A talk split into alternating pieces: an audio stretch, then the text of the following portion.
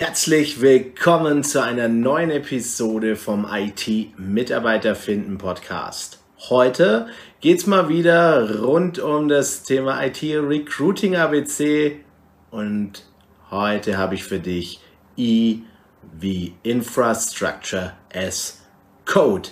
In Zeiten von Cloud Computing und natürlich ähm, immer steigenderen Anforderungen, was die Flexibilität, die Architektur in der IT, in der Softwareentwicklung angeht, ist es natürlich wichtig, sich auch mit dem Konzept ein wenig zu beschäftigen.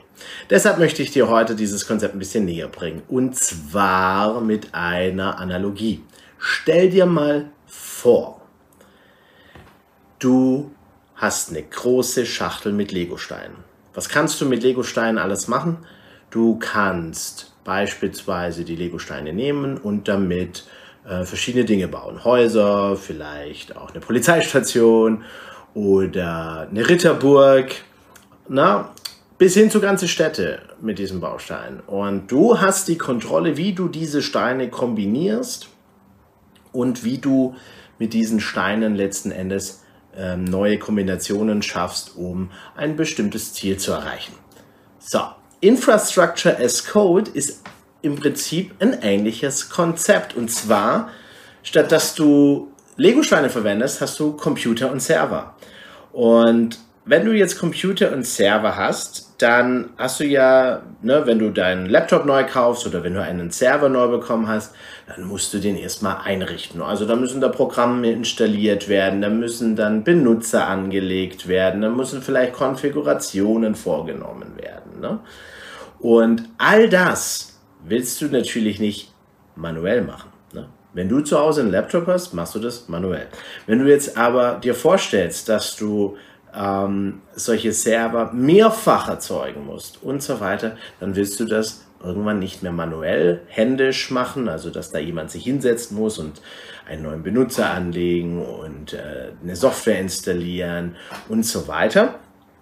Und Deshalb möchte ich dir heute im Kontext von Infrastructure as Code drei wichtige Aspekte mitgeben. Der erste wichtige Aspekt ist Automatisierung. Wie ich schon gesagt habe, du willst diese ganze Einrichtung dieses Servers, ähm, möchtest du nicht manuell machen. Warum nicht? Weil du erstens Aufwand hast. Du musst eine Person damit äh, beschäftigen, letztendlich, die das dann tut. Ähm, zweitens, du willst es, dass es auch immer gleich passiert. Ne? Deshalb ist der zweite wichtige Aspekt zum Beispiel die Konsistenz. Dass alle Server, die eine bestimmte Aufgabe haben in deiner Architektur, in deiner IT-Landschaft, die sollen gleich konfiguriert sein. Warum? Weil du dann dir beispielsweise leichter tust, ähm, bei der Fehleranalyse, weil in bestimmten Verzeichnissen immer die bestimmten Dateien liegen oder bestimmte Programme immer an einem bestimmten Ort installiert sind.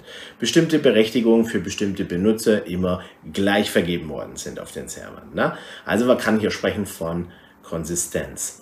Und Konsistenz ist gut, aber das dritte, was auch noch sehr wichtig ist, ist Wiederholbarkeit. Ne? Es skaliert nämlich viel besser, weil es eigentlich, wenn du das einmal definiert hast, dass es automatisiert ablaufen kann, die komplette Einrichtung des Servers, ne? ähm, die komplette Bereitstellung des Servers in einer Cloud-Umgebung, dann hast du einen großen Vorteil, weil dann ist das wiederholbar. Und dann ist es wiederholbar für zwei Server, aber auch sogar für ganze Serverfarmen mit hunderten virtuellen Servern und zwar automatisiert, wiederholbar und konsistent. Vielleicht fragst du dich jetzt, welche Werkzeuge da äh, vielleicht relevant sein könnten.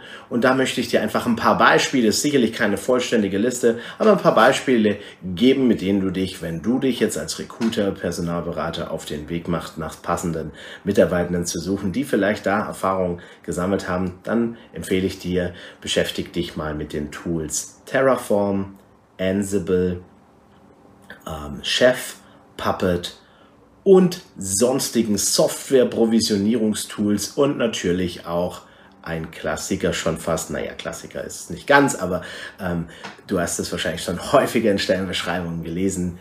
Docker ist genauso ein Tool, mit dem sich in einer Art Programmiersprache beschreiben lässt, wie ein virtueller Server, in dem Fall ein Container, letzten Endes eingerichtet werden soll.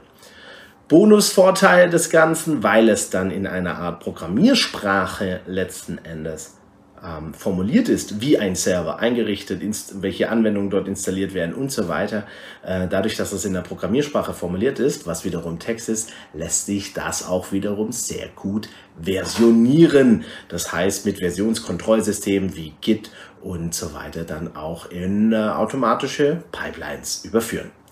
Ich hoffe, ich konnte dir heute ein paar ähm, Gedanken und Impulse mitgeben zu diesem Thema. Wenn du Fragen hast, warum das jetzt relevant ist für die ein oder andere IT-Stelle, dann ja, melde dich gerne bei mir, schreib mir an äh, kontakt@tobiasmeere.de und ja, ich freue mich auf deine Fragen und ja, bis zur nächsten Folge. Ich freue mich. Ciao.